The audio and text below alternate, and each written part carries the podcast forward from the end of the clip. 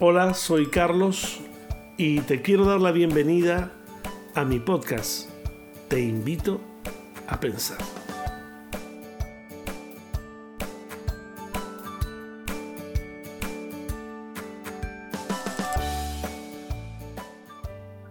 La comunicación es uno de los pilares fundamentales de las relaciones personales. Pero para que estas relaciones personales y esta comunicación en esas relaciones sean realmente eficaces, debemos aprender a escuchar más que con nuestros oídos, también con nuestro corazón. Algunas personas creen que la comunicación eficaz equivale a la comprensión precisa de las palabras y de las frases que se escuchan. Pero en realidad, la buena comunicación es mucho más que esto. La verdadera comunicación por lo general se alcanza cuando cada una de las personas comprenden las emociones que están por debajo de las palabras que se dijeron. Por lo general, la gente se siente más comprendida, se siente más cuidada y se siente también más vinculada cuando la comunicación enfoca sus emociones y sentimientos, en lugar de tomar en cuenta solamente sus palabras o sus pensamientos. Esta es la magia de la comunicación eficaz. Nuestra meta debe ser ir más allá de las palabras pronunciadas y captar la pepita de oro emocional que está por debajo de ellas. Es mucho más importante descubrir y ocuparnos de las emociones que están por debajo antes de decir cosas insignificantes o triviales sobre las palabras que escuchamos. Pregúntate lo siguiente. ¿Cuál es el efecto emocional de esas palabras? No solamente cuáles fueron las palabras que acabo de escuchar. Cuando hacemos un esfuerzo por encontrar esa pepita de oro emocional, decimos a nuestros amigos, a nuestros colegas, parientes, me interesa saber cómo te sientes. Tus emociones me importan. Y cuando nuestros seres queridos reciben este mensaje, sienten que los apreciamos de verdad. Se sienten amados. Ahora, cuando no comunicamos esto, la otra persona no se sentirá amada, aun en el caso en que hayamos entendido las palabras que pronunció. La comunicación se va a desgastar hasta detenerse. Muchos de nosotros, en especial los varones, tenemos problemas con esto. Los hombres acostumbramos a pensar de una manera lineal, nada de irse por las ramas, hay que ir al grano. Queremos resolver un problema y completar una tarea, no queremos ocuparnos de las emociones. Solo nos preocupa encontrar la manera de arreglar el asunto. Sin embargo, si no escuchamos ni respondemos a las emociones, toda la ingeniería del mundo será incapaz de conducirnos hasta el verdadero problema. De manera que la tarea por resolver ese problema va a ser absolutamente frustrada. Es interesante saber que la comunicación eficaz se resume eh, en escuchar y hablar con el corazón. Cuando alguien siente que sus emociones son comprendidas, percibe que la otra persona se interesa por ella. Es muy distinto de escuchar al otro con la mente, es decir, observando únicamente el contenido de esas palabras, sin prestar atención a las emociones. La meta de la comunicación eficaz es comprender el mensaje emocional. ¿Qué está sintiendo esa persona? La empatía. Nos permite que las emociones de los demás nos conmuevan.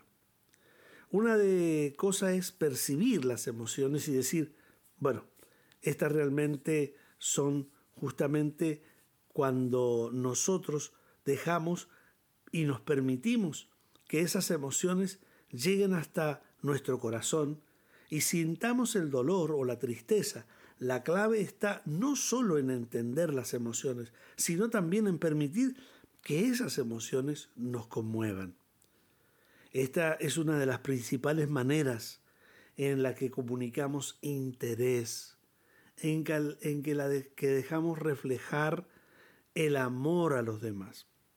Cuando me tomo tiempo de averiguar qué está pasando en el interior de mis seres queridos, cuando se enteran de que me siento interesado por saber cómo se sienten y les comunico que sus emociones me afectan profundamente, entonces ellos sienten que los amo y me intereso por ellos. Escuchar no equivale tampoco a estar de acuerdo. Algunas personas en esto también, especialmente, como decíamos anteriormente, los varones, vacilan en usar este método de comunicación eficaz porque lo confunden con la idea de que tendrán que hacer lo que la otra persona quiere que hagan. Algunos también vacilan porque se sienten que al conversar de esta manera estarán dando su conformidad a la otra persona o podrían sentirse culpables si surgen demasiados sentimientos durante la conversación. Sin embargo, es posible expresar interés genuino en lo que la otra persona está sintiendo aunque uno no esté de acuerdo con lo que dice. A veces algunos no nos permitimos la comunicación eficaz porque nos sentimos vulnerables cuando expresamos emociones profundas. Sentimos que perdemos el control de la situación. No sabemos hasta dónde pueden llegar o cuán profundas pueden ser las emociones y tenemos miedo de perder el control. Sin embargo, cuando nos negamos a correr ese riesgo, parecemos insensibles cuando no queremos que los sentimientos de la otra persona nos afecten emocionalmente, damos la impresión de que no nos interesa lo que le sucede. Y ninguna relación puede crecer si la otra persona cree que no nos interesa. La comunicación eficaz permite que uno sienta de verdad lo que la otra persona está sintiendo. Este método de comunicación permite que uno pueda comprender su corazón y sentirse cómodo al zambullirse en sus emociones. Esto es la verdadera empatía con el otro. Una de las cosas que este tipo de comunicación eficaz tiene es que es un proceso de descubrimiento dinámico. Eso es un proceso que cambia, se mueve, zigzaguea, se retuerce, salta y gira. Nunca se queda quieto, porque es imposible introducir las palabras de alguna persona en un traductor electrónico para obtener una comprensión perfecta del mensaje que se propuso comunicar. Por esa razón también es necesario prestar mucha atención durante la conversación.